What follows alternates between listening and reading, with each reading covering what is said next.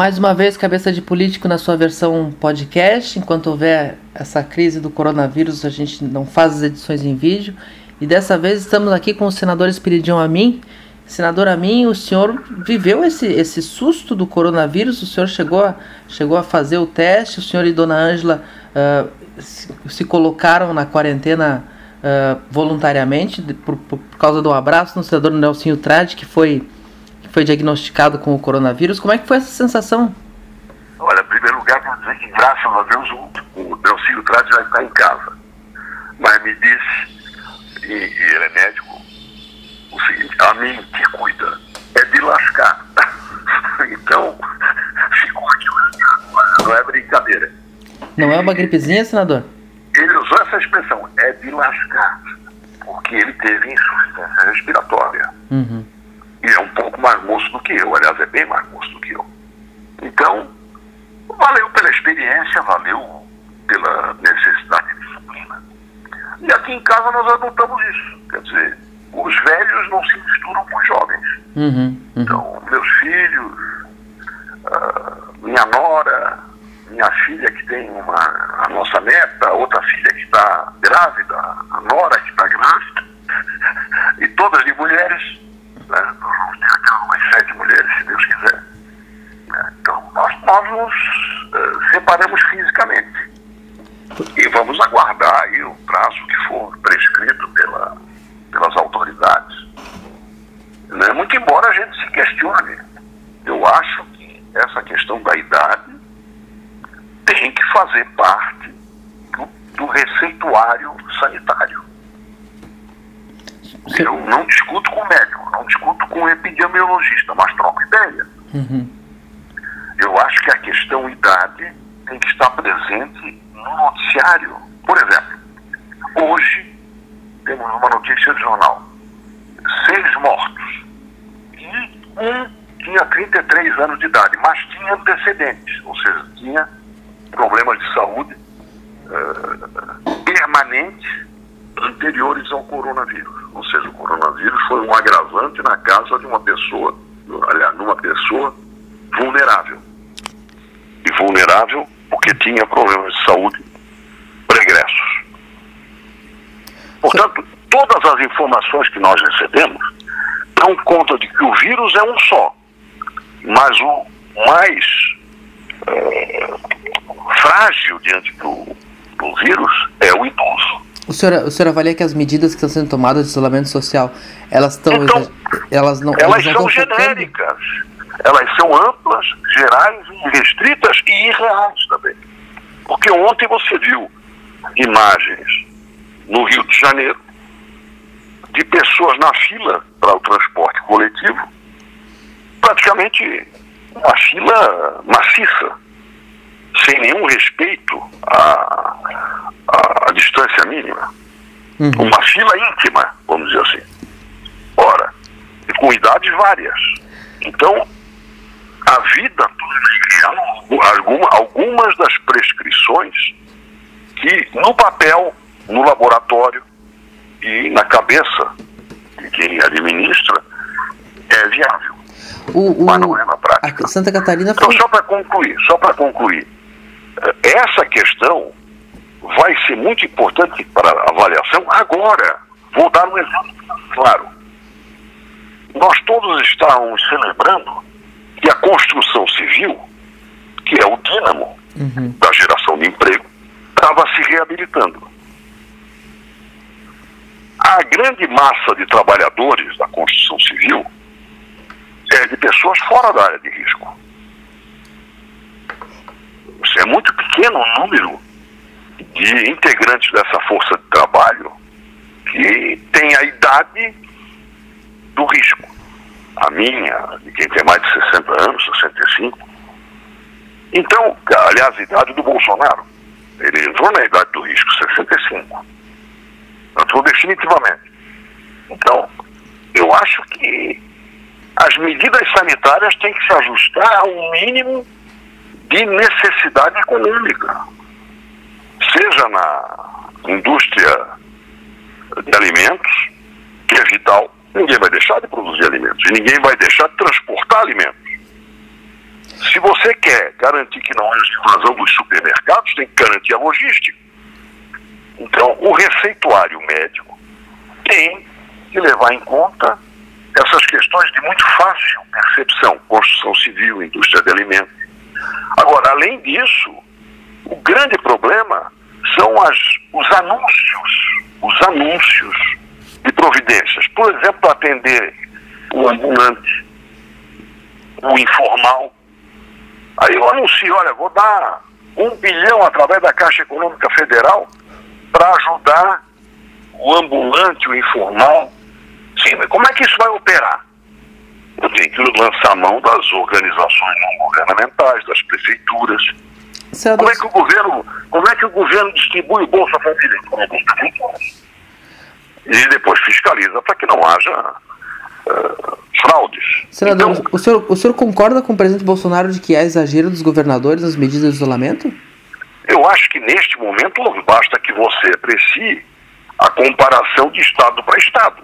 Uhum. Quer dizer, quando um governador diz que vai uh, restringir a operação do aeroporto internacional, ele está mostrando voluntarismo e, ao mesmo tempo, inconsequência.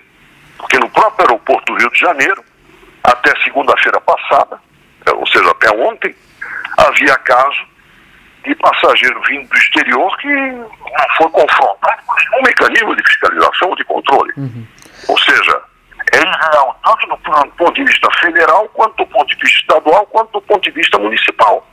Aqui, Mas aqui em Santa Catarina, o, o, governador Moisés ele não, não adotou medidas em relação aos aeroportos, mas ele tomou algumas das medidas mais restritivas do país, tanto que a gente não tem transporte coletivo, nem sequer municipal, desde quarta, desde quinta-feira, desde quinta-feira. Pois é, e o transporte coletivo deveria sim ser restrito às pessoas que trabalham nas atividades que foram mantidas. O senhor, o senhor foi governador, o senhor enfrentou momentos. Então, mas eu acho que eu acho que a propósito do governador, eu acho que ele tem sido sensato. Pode errar, mas depois corrige.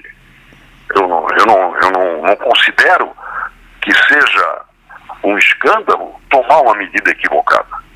Eu acho um escândalo é não reconhecer o erro. Eu acho que o erro está sendo reconhecido, por exemplo, no caso da logística e da passagem dessas mercadorias por, por rodovia federal. Uhum. É evidente que sem, se eu trancar a rodovia federal, eu vou ficar sem todos os meus insumos, sem todos os produtos que eu importo e não vou poder vender o que eu produzo. Uhum. E daqui a pouco vai ficar um gargalo. Eu terei criado um gargalo perfeito. O senhor, o senhor foi... Mas eu acho, eu acho que acima de tudo tem que haver uh, como é que eu diria, tem que haver a abertura para o Eu acho que o presidente Bolsonaro, por exemplo, assinou essa medida provisória 927, ele, ele pensou uma coisa e assinou outra. Essa desculpa não vale, né? É. Eu assinei sem ler. Isso já, já passou esse prazo. Mas eu não tenho dúvida que foi isso que aconteceu. Ao, ao, anunciar que ia cobrir os quatro meses e escrever uma coisa diferente, deixar os quatro meses sem salário, deixar o trabalhador, quer dizer, foi um tiro no pé do ponto de vista político e do ponto de vista nessas horas, de decisão. Nessas horas de decisão mostrou o quê? Mostrou que tem alguém manobrando a sorrença dentro do governo. E aí a fragilidade é maior ainda. O senhor acha que o presidente Bolsonaro foi enganado nessa questão do MP? Neste caso, não tem nenhuma dúvida. Neste caso, dos quatro meses de suspensão do contrato, era o artigo 18, se não me engano, uhum. você corrige depois se não for, da, da medida provisória 927, ele foi enganado. Quem é que ia assinar, em sã consciência, um texto, nesse momento, dizendo que o trabalhador vai ficar no limbo, porque não é nem o inferno, é o limbo, é pior do que o limbo, do inferno. Ele continua com o contrato, o contrato fica suspenso e ele não recebe. Não recebe o salário, nem recebe a demissão. Nós estamos gravando esse Ora, programa na, na terça-feira. Vamos, vamos comparar. Vamos comparar. Em 83, na enchente, graças à liderança do Bernardo Wolfgang Werner, então presidente da Federação das Indústrias, quando se organizou, como é que nós vamos apoiar a reconstrução de Santa Catarina? Vai ter isso, as linhas de crédito, as remissões de impostos, as, os, os refinanciamentos de dívidas, dinheiro para reconstrução. Bom, tudo isso fica condicionado a uma coisa. Tudo fica condicionado a uma coisa. Pacto de não demissão.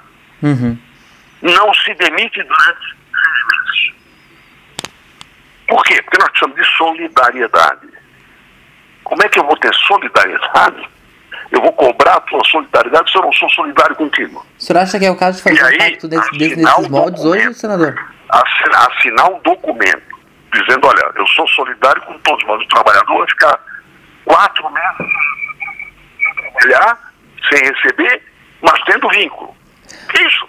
O senhor, o senhor é, é a favor Ninguém de um, assinaria isso. Senador, o senhor é a favor de um pacto nesses moldes, nesse, nessa situação também? Eu acho que sim, eu acho que sim. Aí, aí é que entra o governo. Bom, mas eu não vou poder pagar o teu salário inteiro, mas você não vai demitir. Aí o governo paga o, o que faltar. Ou paga parte do que faltar. Aí é uma questão a negociar. Né? Não vai pagar hora extra, mas vai pagar o salário. Até porque a hora extra não vai ser cumprida. Uhum. Isso é uma coisa para negociar, mas tem que negociar com a sociedade, e com as instituições que existem, sindicatos, confederações. Naquela época, nós tínhamos um número menor de, de, de organizações sindicais. Uhum. Mas tem que colocar lá na mesa. Se você não colocar pelo menos a central, as centrais sindicais na mesa, você vai conversar com quem? Uhum. Com os banqueiros? Os financistas? Aí não, né? Uhum. Senador... Você não pode conversar, vou conversar com, com a sociedade, e aí eu falo só com o, o, o empresário, também não está certo. Para isso existe a, a, organização social, as ONGs, as organizações civis, as igrejas. A sociedade hoje é mais complexa do que em 83, mas o princípio é o mesmo. Sem conversar, só conversar com os teus assessores, quando houver um erro, eles vão te anistiar ou vão esconder. Uhum. E quando houver um acerto, eles vão achar que você é um santo. Senador, o senhor tá, hoje é terça-feira, a gente está gravando esse programa. O senhor vai votar essa medida provisória no Senado, mas em casa, virtualmente. Como é Olha, que é essa experiência? E, e, o senhor não acha que isso pode indicar até mudanças para o futuro de, uma, de um legislativo menos dependente da presença do parlamentar em Brasília? Eu acho que essa emergência vai tra traz a inovação. Né? O, o ser humano apressou inovações que vão desde a turbina a jato até a penicilina, apressou em função de guerras, de crises. Né? Então, eu acho que isso vai modernizar o processo legislativo, não necessariamente dispensando a presença, mas tornando mais objetivas as colocações. Primeiro, pauta tem que ser uma coisa respeitada. Qual é o assunto de hoje? Isso aí tem que ser combinado com os líderes. Uhum. Ou, como dizia o Garrincha, tem que combinar com os russos, né? Sim. Não pode ser uma pauta aleatória. E nós estamos, neste momento, tentando achar essa rota, essa bússola. Ah, essa medida provisória especificamente que você falou, ah, a 927, eu não votaria. Aliás, o Congresso tem um mérito nisso aí. Foi o Congresso que alertou e o presidente assinou uma coisa e disse outra. Claro que cada um disse de acordo com o seu viés político. Uhum. A oposição disse que era uma crueldade. Eu preciso dizer que o presidente, porque eu acredito, ele foi enganado. Ele não assinaria aquilo. Uhum. Se soubesse que estava na, na, na, na, letra fria do papel. Então eu acho que o Congresso vai evoluir, vai eh, ser realmente esse grande receptor da sociedade. Você imagina o que são essas 590 cabeças recebendo sugestões, como eu tenho recebido, né, filtrando, tentando criar uma, uma certa hierarquia de prioridades. Eu acho que a prioridade hoje é a saúde, a segunda é o emprego e a atividade econômica. E isso mistura logística, direito individual, direito social e também uh, estímulos para que o prejuízo seja menor o senhor, o senhor se manifestou, inclusive, pelo adiamento das eleições de outubro. É, é uma posição firme sua, o senhor? Não, não. É uma, uma posição condicional. Eu sou a favor de eleição e sou contra a prorrogação de mandatos. Uhum. Isso é questão constitucional pétrea. Agora, no momento em que o ministro da Saúde diz o seguinte, a nossa curva de crescimento vai até agosto, curva, curva de crescimento da pandemia. Eu posso até não acreditar, e claro que não desejo isso. Mas se tal ocorrer, nós temos que ter um plano B. Qual é, qual é a possibilidade de se fazer uma eleição com o número de ocorrências de coronavírus crescendo até agosto? Uhum. Eu acho que, no mínimo, a data tem que ser adiada. Que já afeta inclusive Ora, hoje, né? A gente está no momento que era para estar tá fervilhando sim, a janela de. Na janela. Eu troca tenho de partido. tendências de pessoas que querem se filiar, considerando a eleição, e eu estou pensando que vem eleição. Uhum. Agora, eu tenho que reconhecer que não ter um plano B é fugir da realidade. Quando o ministro da Saúde fala, eu estou repetindo, né? Até agosto nós vamos ter um crescimento. Por quê? Porque a política sanitária é essa. Uhum é prolongar a curva para não não dar colapso no sistema de saúde. E no momento eu posso que, no momento, com isso. No momento em eu que a gente no momento que a gente discute a necessidade de, de, de, de o Estado entrar com aportes financeiros importantes, inclusive nessa questão que a gente falou antes da, de, de do pagamento de salários, de, da, da atividade econômica. Da atividade econômica. Uh, como gastar 2 bilhões em eleição com fundo eleitoral, senador? Pois é, então eu tô. Aí vem a, a parte ruim, eu já falei, agora eu vou falar a parte boa. Com isso, nós podemos suprimir o fundo eleitoral, não, não é doar, devolver, esse dinheiro é público. O o dia da eleição, o dia da eleição, vamos entender o seguinte: todos os preparativos e a realização da eleição, no mínimo 2 bilhões. E a dotação do Tribunal Superior Eleitoral, por causa das eleições esse ano, é de 8 bilhões. Só aí você consegue economizar mais ou menos 8. 4 da verba do TSE, 2 do dia da eleição, 2 do fundo eleitoral. 8 bilhões e bota no fundo de combate a Mas, coronavírus. Se o senhor é contra a prorrogação dos mandatos, essa eleição seria feita ah, quando? Não, 2021? o adiamento, o adiamento não quer dizer uma prorrogação. Uhum. Se o adiamento for para o ano que vem, você vai ter que ter uma solução jurídica sobre quem responderá pelo exercício do cargo de prefeito, como é que será o funcionamento de uma Câmara de Vereadores, por um prazo determinado, ou se nós vamos ter outra forma de provimento dessa função, tanto legislativa quanto executiva. Uhum. Mas aí é uma eventualidade, eu não estou falando em prorrogação por dois anos. É, é, porque o senhor fala, o senhor fala em usar o, o esse, esses recursos do fundo Sim, eleitoral. Mas eu estou falando de exercício financeiro. Mas, exercício financeiro mas em, aí, em algum momento essa eleição tem que ser feita. Né? Pode ser feito no ano que vem. No ano que vem. E aí sobre outras regras, né? Sobre outras regras. Aí as regras serão rediscutidas né, com essas atitudes já tomadas. Devolver o fundo eleitoral, reduzir dramaticamente o custo de propaganda eleitoral e fazer um eleição compatível com a crise que nós, da qual nós estaremos nos recuperando. Os políticos nesse conseguem... cenário do ministro, nesse cenário do ministro, nós vamos começar a nos recuperar em setembro. Os políticos conseguem fazer, como do jeito que estão acostumados, eles conseguem fazer uma eleição espartana? Olha, tem que fazer uma eleição pós-franciscana. Não é espartana. Espartana ainda tem espada, escudo, não é pós-franciscana. Eu acho que isso vai nos educar. Uhum. Vai educar o eleitor. E vai deixar a eleição até mais serena mais comparativa, de credibilidade, de proposta. Eu acredito sinceramente que toda a crise nos aperfeiçoa. Uhum. Nós saímos da enchente de 83, de 84, uh, como sociedade muito em condição muito melhor do que antes. Uhum. Mais solidariedade, mais humildade. E as crises vêm para isso. Não, não, é que eu deseje crises, muito menos uma situação dessa. Senador... Mas você tem que olhar tem que olhar que o espírito crítico e a nossa postura tem que mudar.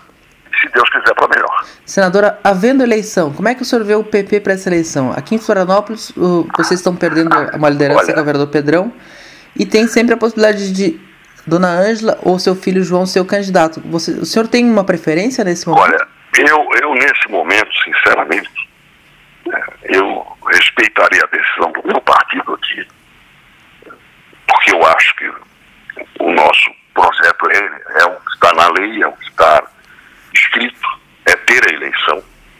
Mas não posso deixar de mencionar que esse plano B vai ser considerado por todos nós. Eu não estou tratando isso escondido. Uhum. A gente tem que estar preparado, é mais ou menos comparando com o Clausewitz. Queres a paz? Prepara-te para a guerra. Ou seja, eu quero solidariedade, acho que nós temos que pensar no plano A e no plano B, por isso não podemos estar desprevenidos e o meu partido certamente não está. Nós interrompemos nós interrom eu interrompi, junto com o presidente Silvio Trevi, um roteiro no dia 14 de abril. Ah, perdão, 14 de março. Faz 10 dias hoje. Interrompi por causa uhum. Da necessidade de fazer o meu teste, Ângela. Mas não paramos de conversar, não paramos de pensar. Eu acho que sobre a eleição eu não tenho nenhuma informação divulgável. Eu, eu Mas posso... sobre a crise, sobre a crise, eu tenho me debruçado com, com muita intensidade. Tanto posso... sobre o aspecto sanitário, quanto com o aspecto econômico, social e na vigilância. Só queria concluir dizendo o seguinte: o mais importante que nós temos que criar na, no Senado é a comissão que vai acompanhar as ações durante a calamidade. Uhum. Nós aprovamos o decreto da calamidade até 31 de dezembro. O governo faz um anúncio. Conferir o que, que do anúncio se transformou em realidade, isso é dever do Congresso. Uhum. Se o governo tivesse um conselho comunitário, social, de acompanhamento disso, que eu acho que vai ter que criar, como nós criamos na época da reconstrução, ótimo. Porque aí a sociedade terá um foro para colocar as suas angústias, as suas sugestões, as suas boas experiências, e já existem muitas, mesmo nesse processo. Mas o Congresso tem isso por lei, uhum. pela sua própria razão de ser. O Congresso é o principal fiscal do Executivo. Se o anúncio é de que vai complementar o salário de mil trabalhadores, tem que saber uma semana depois o que, que aconteceu. Uhum. Duas semanas depois. Ou seja, Brasília é uma fonte permanente de ficção legislativa, política e administrativa. É verdade. Todos nós sabemos disso. Tanto é que se cunhou né, como a capital da fantasia, uhum. ou ilha da fantasia. Então, anúncio em Brasília não significa fato. A conversão das melhores ideias em fatos é uma tarefa de fiscalização que o Congresso tem que assumir. Eu pretendo, eu já me ofereci para participar dessa comissão, estou pedindo para participar dela, porque eu quero contribuir com o que eu aprendi, especialmente na enchente, que é o seguinte: as melhores intenções podem se transformar em ilusões se não houver perseverança, disciplina, determinação e transparência. Maravilha. Senador, eu não posso terminar a entrevista uh, sem lembrar que duas semanas atrás, contexto completamente diferente, mas eu entrevistei aqui o senador Dário Berger e ele me falava que a convivência com o senhor no Senado aproximou vocês, que sempre foram rivais, na, eh, não, nem sempre, mas nos últimos anos eh, foram fortes rivais na política, e que não descartava a possibilidade de estarem juntos na eleição de Florianópolis. O senhor acha esse, esse cenário plausível? Eu acho que é mais plausível do que há duas semanas. E acho que o senador Dário Berger uh, construiu essa frase que ele proferiu, ele construiu com atos, com ações a começar pelo gesto de grandeza e desprendimento que ele teve ao mostrar o seu voto num adversário, mas que também representa Santa Catarina. Sob esse aspecto, ele é credor. Maravilha. Bom, senador, muito obrigado pela, pela conversa, pela participação aqui no Cabeça de Política Especial. Espero contar com o senhor novamente quando a gente voltar a gravar queria, no Morro da Cruz. É, eu só queria enaltecer uma frase. Solidariedade uhum. e busca de soluções inovadoras, esta, esse binário é a chave para nós sairmos desta crise em boas condições e em estado de espírito melhor. Maravilha, sairemos dela, senador. Muito obrigado. Se Deus quiser.